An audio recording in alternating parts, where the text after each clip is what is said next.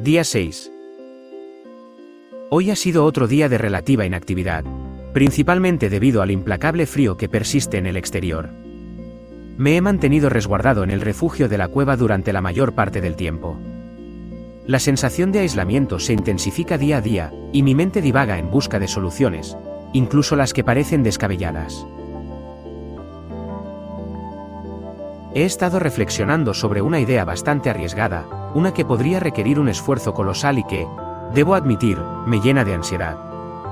En este mundo postapocalíptico, algunos supervivientes se han unido en una comunidad o clan y han construido campamentos, que a menudo se convierten en fortalezas inexpugnables.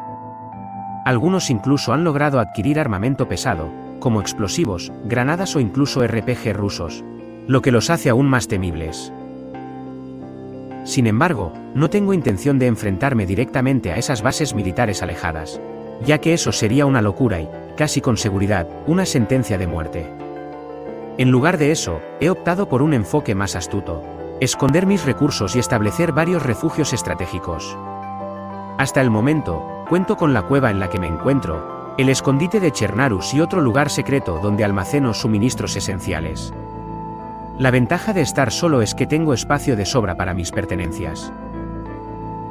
Mi idea central gira en torno a la comisaría de Chernarus. La idea es simular una base aparentemente atractiva para las bandas de saqueadores que pululan en la ciudad. Mi plan consiste en cerrar la comisaría como si fuera una base, colocar tiendas y cajas vacías en el tejado para atraer la atención de cualquier explorador que se cruce en su camino. La idea es distraerlos y despertar su curiosidad, ya que una base bien equipada suele ser un anzuelo tentador. Una vez que los exploradores se acerquen, estaré acechando en el tejado de mi escondite con mi rifle de francotirador, eliminando a tantos como pueda sin ser detectado. Luego, me retiraré sigilosamente a la seguridad de mi cueva. Esta estrategia conlleva riesgos considerables, pero en este mundo devastado la creatividad y el ingenio pueden ser nuestras mejores armas. Estoy dispuesto a asumir el desafío, aunque me pregunto qué busco exactamente. ¿Recursos? Tengo comida, ropa y, y por ahora, buena salud, aunque necesito cazar algo para tener carne fresca. No puedo seguir solo comiendo frutas y comida enlatada.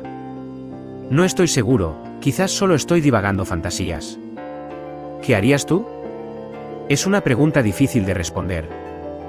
Voy a descansar y ver si en mis sueños encuentro alguna respuesta,